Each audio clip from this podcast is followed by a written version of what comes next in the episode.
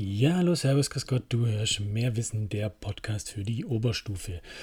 Heute soll es um das Fach Deutsch gehen, also beziehungsweise die mündliche Prüfung im deswegen Basisfach Deutsch, ähm, wo ja, liegen da die Schwerpunkte, was kann man am besten machen, wie kann man sich am besten vorbereiten. Das soll ein kleiner Start sein, um einen groben Überblick über die einzelnen Themen zu geben und dann wird es noch einzelnen genaueren Input dann eben geben.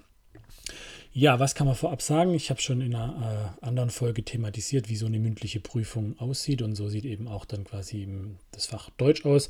Das heißt, ihr habt 20 Minuten zur Vorbereitung, wo ihr dann irgendeine Aufgabe kriegt. Und dann habt ihr eben 10 Minuten, wo ihr darüber sprecht. Und dann 10 Minuten, wo ihr dazu Fragen gestellt kriegt. Und darüber hinaus natürlich. Also ich denke, dass die ähm, recht schnell dann davon äh, weggehen werden und dann in andere Themenbereiche reingehen werden, eure Prüfer.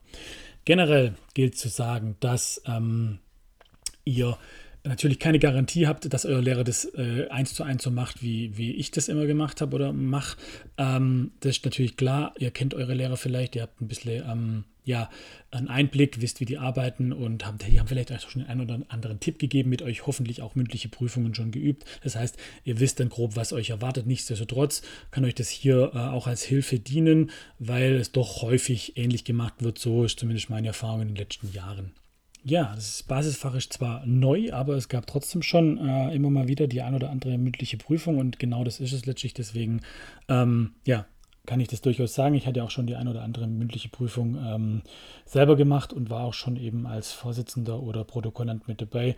Und das war eigentlich alles immer sehr ähnlich, ähm, wie das ablief. Jetzt so generell, bevor wir dann wirklich ähm, äh, ja, konkret einsteigen, wichtig ist tatsächlich, um jetzt hier ein Zitat von Cicero zu bringen, äh, römischer Staatsphilosoph, Reden lernt man durch Reden. Und ähm, das haben auch schon äh, Tobi und Peter im äh, Mathe-Podcast gesagt. Ähm, ja, macht es mal, sprecht es daheim durch äh, oder nehmt euch einen Freund, Freundin, was auch immer und quatscht mit denen. Lernt, wie man solche Aufgaben ja verbalisiert. Jetzt guter Klugscheißer oder Paraphrasierungsfilter, an drauf geschissen. Ähm, äh, übt es. Also lernt auch die, die Sprechweise quasi, die Operatoren zu verwenden. Ähm, ja, einfach, dass ihr da eine gewisse Art Fachsprache habt, dann das macht nachher dann auch was aus. Also im Schriftlichen ist es ja so, dass ähm, äh, Rechtschreibung und Grammatik, äh, wenn da massive Mängel vorliegen, das bis zu drei Notenpunkte Abzug geben kann. Ähm, bei den mündlichen Prüfungen spielt es natürlich auch mit rein. Es sind vielleicht nicht drei Punkte, aber wenn ich mich eloquent ausdrücken kann, ähm, dann hat das natürlich eine ganz andere Wirkung, als wenn ich irgendwie so, äh, ja, dann tut der das und jenes. Äh, ja, ich sage immer, der Tutu-Zug fährt nur bis Klasse 5 und ähm, da sollte er auch dann ja, im Bahnhof einfahren und gut ist. Deswegen übt es, übt es. Das möchte ich da einfach nochmal ganz klar als, als ja, Tipp irgendwo geben. Dann, jetzt was kommt dran?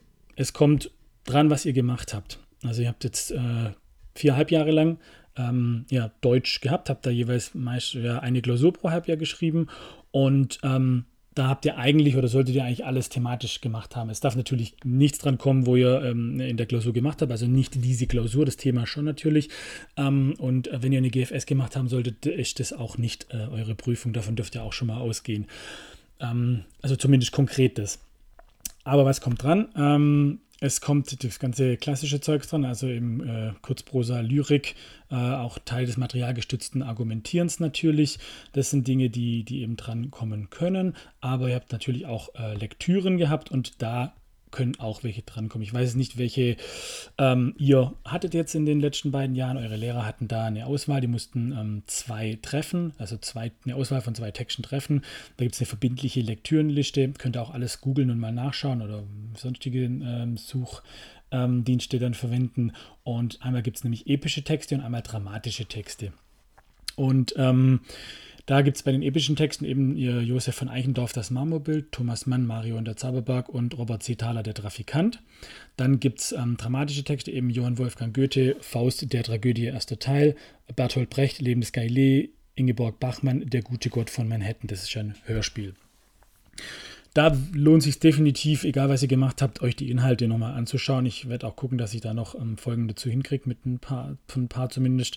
Ähm, auf unserer Instagram-Seite äh, haben sich da schon ein paar äh, geäußert, äh, zu welchen Werken ich denn noch Zusammenfassungen machen soll. Das mache ich sehr gern, weil das ist natürlich die perfekte Ausgangsbasis für so eine mündliche Prüfung. Ihr kriegt eine Textstelle, also einen Textauszug aus einem der Werke, die ihr habt. Und dann kann man schon mal die erste Frage, so ein Klassiker, einordnen. Also was passiert davor, was passiert danach. Und dann geht es dann schon tiefer rein irgendwie welcher Konflikt wird da dargestellt oder was erfahren wir über die ähm, Figur, was auch immer. Also da geht es dann schon konkreter rein und dann vielleicht noch ganz allgemein äh, eine Frage Richtung dann vielleicht sogar Epoche oder irgendwie da in die Richtung Merkmale.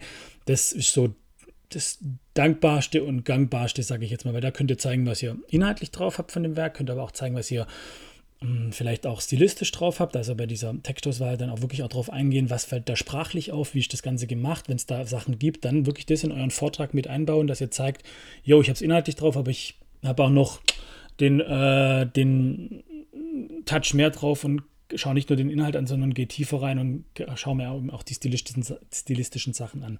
Ähm, es kann natürlich durchaus auch sein, dass ihr ein, ein ähm, äh, Gedicht erhaltet oder es soll auch Verrückte geben, die euch zwei Gedichte äh, in die Hand geben und dann euch vergleichen lassen, was ich Wahnsinn finde, weil das in 20 Minuten eigentlich nicht machbar ist. Aber egal, kann durchaus sein. Dann kriegt ihr sowas, das wäre auch denkbar.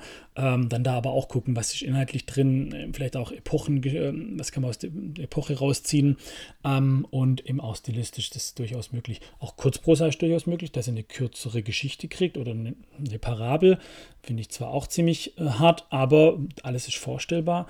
Ähm, guckt einfach, dass ihr die 20 Minuten sinnvoll nutzt. Macht euch dann Schreibplan, wie möchte ich was sagen, wie möchte ich auf was zu sprechen kommen. Ihr dürft eure Notizen alle benutzen. Seid da klug, bereitet es vor und macht dann auch in dem Vortrag, ich habe es schon in anderen Folgen gesagt, Angebote, dass er darauf eingeht und sagt, ja, das ist ähnlich wie und dann nimmt er das andere Werk, aber da möchte ich jetzt gar nicht weiter drauf eingehen. Dann macht ihr, spielt ihr Bälle und wenn, je nachdem wie eure Lehrer drauf sind, nehmen die die sehr dankbar an und sagen, ah, du hast vorhin, ähm, ja, keine Ahnung, Faust erwähnt, wie meinst du das jetzt hier? Und ähm, dann könnt ihr sowas machen. Ansonsten kommt sowas auch sehr gern ähm, beim Prüfungsgespräch. Das heißt, ihr habt zum Beispiel jetzt einen Textauszug, das ist so ein Klassiker, ihr müsst den eben einordnen, damit euch in irgendeinem Aspekt kritisch auseinandersetzen und dann kommen dann solche Fragen wie, wie, okay, hier geht es jetzt irgendwie ähm, um Daseinskrise oder was auch immer. Ihr wisst ja, es sind immer 50-jährige Typen, die äh, deprimiert sind. Äh, wir haben ein anderes Werk gelesen, wie ist das denn dort oder gibt es da Vergleichsaspekte und dann kommt man da ein bisschen ins Vergleichen, dann könnt ihr auch noch zeigen, was ihr bei dem anderen Werk drauf habt und da noch ähm, Aspekt orientiert so ein bisschen vorgehen und das darstellen. Aber man kann natürlich auch so einen Move bringen, wie sagen, okay, dieser Textauszug, würde der jetzt zum Beispiel als ähm, Kurzgeschichte funktionieren und dann könnt ihr zeigen, was ihr drauf habt ähm, im Bereich Kurzprosa, also dass ihr wisst, wie ähm, eine Kurzgeschichte, was die Merkmale sind, dass er sagt, ja, theoretisch schon, es hat einen plötzlichen Anfang, ein plötzliches Ende, aber äh, für eine Kurzgeschichte fehlt äh, irgendwie, dass es so ein Ereignis gibt, ähm, spielt nicht in der Gegenwart äh, oder nicht in einer neuen Zeit vor, zu verorten, viel zu viele Figuren und so weiter und so fort. Also, dass ihr solche Sachen kommen auch immer wieder gerne, um einfach mal zu gucken, ähm, ja, wisst ihr denn überhaupt, äh, von was ihr da sprecht? Und ähm, ja, das sind so, so Tipps, wie so eine Prüfung einfach aussehen kann vom Prinzip her. Ähm, müsst ihr einfach schauen, dass es werden die drei Anforderungsbereiche drankommen. Also das heißt Anforderungsbereich 1, wo noch so ein Low-Level ist, wo ihr einfach nur nenne, erkläre, was auch immer. Und Anforderungsbereich 2 geht es dann schon tiefer rein, erläutere, analysiere und dann im dritten Schritt eben äh, bei Anforderungsbereich 3 setzt ihr euch selber kritisch mit der ganzen Sache dann eben auseinander, bewerte, beurteile das Verhalten, ähm, erörtere, das sind solche Sachen, die dann da fallen können. Und achtet da einfach drauf, dass ihr ähm, ja mehrere Faktoren nennt, ähm, da breit aufgestellt seid und einfach inhaltlich zeigt, dass ihr, dass ihr wisst, von was ihr sprecht. Das wäre wirklich ganz, ja, ganz arg wichtig. Sonst gibt es, was das angeht, ganz allgemein gar nicht mehr so viel zu sagen. Das ist letztlich äh, alles, was, was, was, was ihr können müsst. Das Thema Sprache ist noch so ein Thema, das sich bei euch noch so ein bisschen durchzieht. Also was hat Sprache für eine Funktion, wie hat sich das verändert und so weiter und so fort. Das wäre noch vielleicht was, was, äh, was man hier irgendwie äh, erwähnen könnte. Und dann natürlich klar, was ihr irgendwie ähm, sonst noch irgendwie gemacht habt. Also sei es jetzt vielleicht eine Filmanalyse oder textgebundene Erörterung, dann ist ja klar, dass natürlich auch das dann drankommen kann.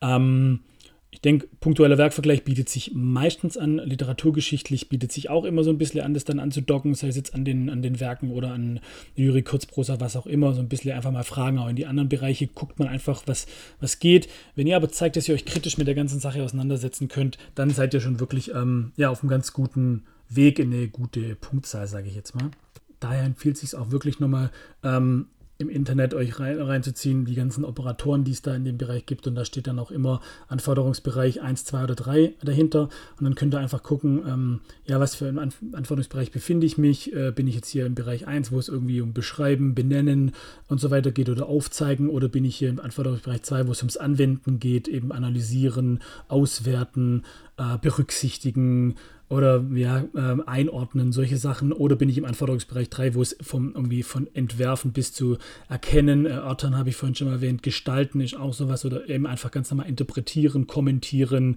ähm, problematisieren, bewerten. Das sind alles solche Sachen, da seid ihr im Anforderungsbereich 3 und wirklich High-End. Also es kann sein, dass je nachdem, wie stark ihr seid, ihr euch gleich dort befindet, dann wisst ihr, okay, die testen mich jetzt wirklich auf einen sehr guten Bereich, wenn man sich hauptsächlich in diesem äh, Operatorenbereich ja, bewegt. Schaut da auch nochmal nach, was was darunter zu verstehen ist. Das wäre wichtig. Ähm, was versteht man unter diesen Operatoren, dass wenn ihr nämlich eine Aufgabe kriegt, dass ihr auch wisst, was ihr zu tun habt. Also da würde ich wirklich so den Rahmen bei weitem sprengen. Ähm, sagen, doch schaut euch das nochmal in Ruhe an und dann passt es. Generell auch noch als Tipp, ich habe einige Folgen schon zu Themen gemacht, die bei euch auch drankommen können.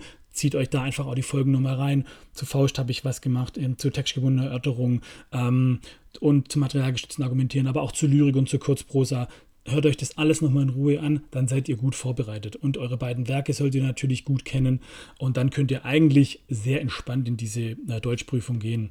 Und dann wisst ihr nicht nur genug, dann wisst ihr einfach mehr und ihr wisst, darum geht es, denn mehr Wissen, egal wie man es dreht, es bleibt Qualität.